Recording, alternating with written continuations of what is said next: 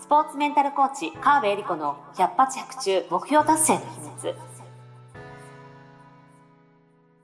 この番組は、オリンピック選手のメンタルコーチ、川辺恵里子が、スポーツだけではなく、ビジネスにも教育にも共通するメンタルの整え方について、あなたからの質問にお答えしながらお届けする番組です。ジュニア選手、トップアスリート、営業マン、企業経営者の目標達成までをサポートする、ハルアス株式会社の提供でお送りします。どうも皆さんこんにちは。川辺恵里子の100発100中目標達成の秘密第55回スタートさせていただきます。えーナビゲーターのトーマス J. トーマスです。よろしくお願いいたします。そして、スポーツメンタルコーチの川辺理子です。よろしくお願いします。よろしくお願いいたします。はい、55ですね。55回。あ、ゴーゴー。55行きましょう。なんか55行きましょう。うんね。好きな数字っていうか、いい、いい感じの数字じゃないですか。5と5。まあそうですね。55。いい感じの数字ですねそう。そう突き進めって感じですよね。そう。次は5、5でね。55でそういうことか。そうですよ。ね、50回超えてあっという間に55回ですよ。うんすごい早いですね。もう春ですね。ね春です。で花粉とか大丈夫ですか？いや、だ、ダメですね。ダメなんですか？ダメなんですか？今年デビューしちゃったんですよ。あ、今年デビュー？そうあおめでとうございます。そう。いや、断固、花粉症じゃありませんっていうスタンスで、はいはい。あの、来てたんですけど、うんうんあの、花粉症のつもり、まあ今でもあんまりそう思ってないんですけどね、実は。。うん。あの、ただ、コンタクトを作りに行った時に、はい。あの、名医者さんが、まあ、コンタクトのとこについてて、うんまあ、目を見てもらうんですよね。うんうんそしたら、花粉症ですかって言われて、うんいや、違いますって言ったのに、うんいや、なんかアレルギー反応が出てるので、薬出しておきますねって言われちゃって、ガーンみたいな。いや、頼んでないのに 花粉症診断されちゃったの。嫌ですね、勝手に診断してくるのは。で、それで、まあ、薬出てから、うんまあ、ちょっと飲んでみるかと思って飲んだら、うん確かに鼻水が止まったっていうね。もう、確定ですね、それはじゃあ。で、家族全員花粉症なので、うんまあまあいい加減認めたらって言われるんですけど、うんいや、多分たまたま？みたいな感じで、いい加減に、いや、でも気持ちの問題も大事ですからね。花粉症と思ったら、どんどんどんどん花粉症になっていっちゃいますから。そうなんですよ。だからきっかけもね、今年は花粉症じゃなかった人が花粉症になることが多いようですよっていうニュースを見てから途端に反応が出たので、ああ、なんか自分で思い込みだと思って、これは単なる思い込みだっていうことに してるんですけど、いい加減にしろって娘から言われて、いいから薬飲めっていう。あんまり辛いなら飲んだ方がいいですよ、薬は。絶対に。効率上がりますから、いろいろ。はい。なるほど。じゃあ、花粉症デビューしたエリリンとともに、えー進めてまいりましょう。第55回です。はい。で今日の相談こちらです。はいイライラすることが増えました。予定を簡単にリスケする。やるといったことができない。そんなことにイライラしてしまいます。こんな自分は器が小さいのでしょうか？というご相談です。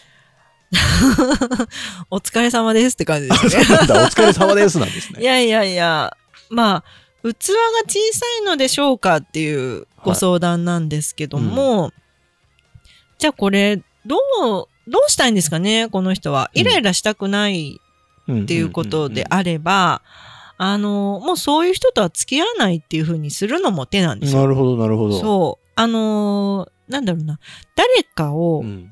変えさせようとか、うんあのー人を動かそううんうん、っていう風に、まあしてもいいんですけども、やっぱり自分、人は変えられないっっていうスタンス。うんてなると自分を変えるしかない。わけですね。確かに。まあそういう意味では器を広げるっていうのは、うん。あの、大事かもしれないんですけども、うんうん。あの、まあ過度に些細なことにイライラしてうん。疲れてしまうんだったら、ん。ちょっと、まあ器を広げるというよりは、ご自身、うん、自分自身を見つめるっていうのも大事かもしれないですよ。はあはあ要はこだわりすぎちゃうっっていうことがあって、例えば、えー予定を簡単にリスケするうんのリスケが、うん。例えば3ヶ月先の予定をリスケしても、普通だったら、まあね。まああ。まあ、うん。まあそういうこともあるよねうんってなるかもしれないですけど、例えば1回決めたのに、なんで変えるんだってなると、うん。かなり融通が効かないっていうことになってしまうので、あ3ヶ月先って言ってもね、ど何を決めたかにもよるんですよ。まあ、大きいイベントかもしれないね。そうそうそう、大きいイベントだったらそれはもういろんな人がもう動き始めてる中で、うんリスケはそれはありえないけど、うんお茶しようって言ってるぐらいの はいはいはい。例えば3ヶ月先なのに リスケしたら、ちょっと仕事が入ったんでって思うかもしれないけど、それはちょっと許してあげようよって気になるじゃないですか。確かにそう思っちゃいますね。そう。だけど、例えば、明日ね、まあ、なんか、会うことになってました。うんしかもお仕事で会うことになってました。のを別に体調不良とか、うん何かご不幸があったとかでもないのに、いや、ちょっと、お休みします。みたいな人がいたとしたら、それはイライラして当たり前かなって私は思うんですよね。で自分のイライラの基準が一体どこなのかうん。っていうのをまず知る。うんうんで、その上で、もうどうにもこれは、イライラがをこう我慢できないっていうラインであれば、それはその人と付き合わなければいい話なるほど。なんですよ。確かにシンプそうルですね。そうそうそう、そういうことをしてしまうのは、うんその人の課題なので、うんそれをこの相談してきた方が背負う必要はない。なるほど。うん。し、やるといったことができない。うんどこまでできないかのレベルがちょっとわかんないんですけども、うんうん100%できないとできない。で100%できてる状態を求めてるのにできないっていうふうにに。言うんであれば、そのレベルができる人と付き合えばいいし、まあ確かに。そう。でもなんか、初めてのひ、なんていうのかな。できます、できますって言ってできない人と、うん組んでしまった自分をうんちょっと反省してみるというか、うん人の見る目をもうちょっと養おうなるほど、そっ。ち側ですね。そうそうそうそう。うんうんふうに変えていけばいいと思うんですよね。もちろん、器っていうのは人はやっぱりこう成長し続ける、学び続けるっていうのが大事なので、あのー器を広げていこう、深めていこうってすること自体は大事なんですけども、そう、そもそも自分が何を大事にしたいのかっていうところの、を気づきを与えてくれてありがとう。うんうんうんっていうふうに感謝してさよならすればいいですあそっちの。方がなんかメンタル的にもそう。良さそそうそうそう。イライラしてってなったら、なんでイライラしてんだろう？何にイラつかせさせられてんだろうって一旦自分を見るきっかけをこの人はくれたんう。だ。なるほどね。ありがとう。さよならって言って。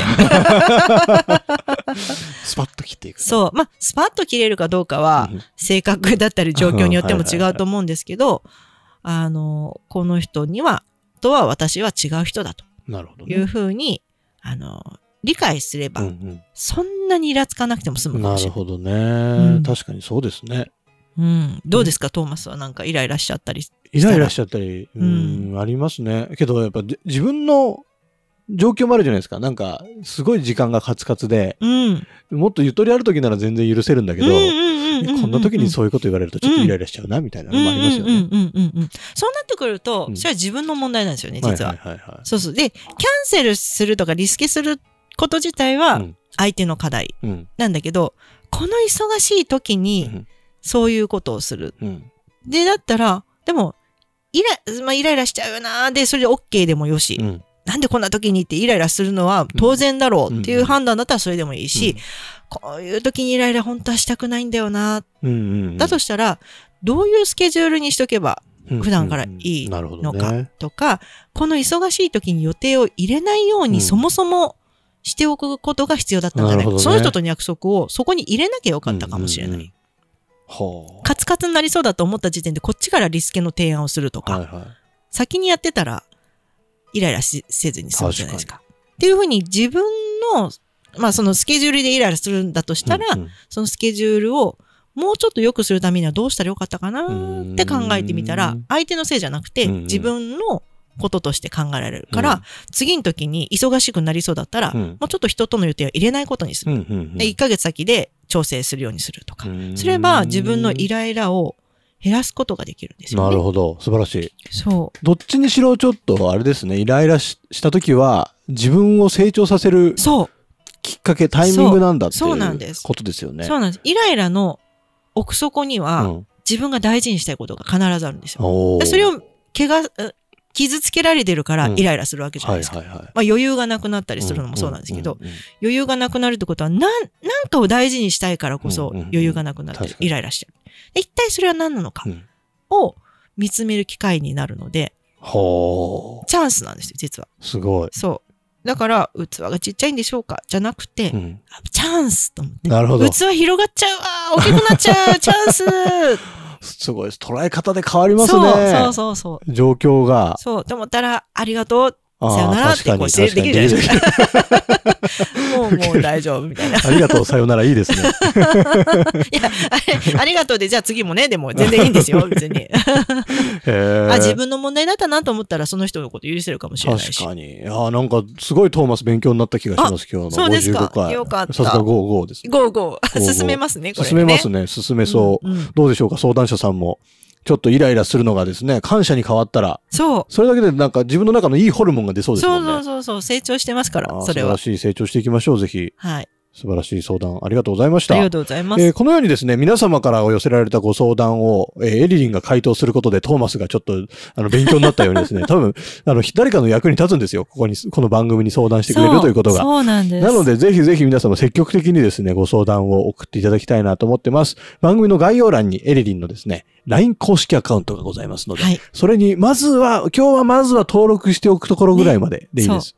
で、次、来週聞いたらなんか相談を送ってみるみたいなことをですね、やっていただけると嬉しいなと思ってますので、ぜひ積極的に番組に関わっていただいて、えー、皆様のご相談を寄せてください。よろしくお願いします。お願いします。そしてね、LINE に登録していただくと、えーエリリンの考案のモチベーションスイッチ診断がついているということで、うん皆さんのモチベーションを上げるためのヒントがですね、こう診断していくと出てきますので、ぜひそちらも楽しんでやっていただければいいかなと思っております。はい。というわけで、えー、カーベリコの100発100中目標達成の秘密第55回以上で終了とさせていただきます。エリリン今日もありがとうございました。ありがとうございました。今週も最後までお付き合いありがとうございました。あなたの毎日に少しでもお役に立ちますように。来週の配信も楽しみにしていてくださいね。この番組は、提供、ハルアス株式会社、プロデュース、tmsk.jp、ナレーション、土井まゆみがお送りいたしました。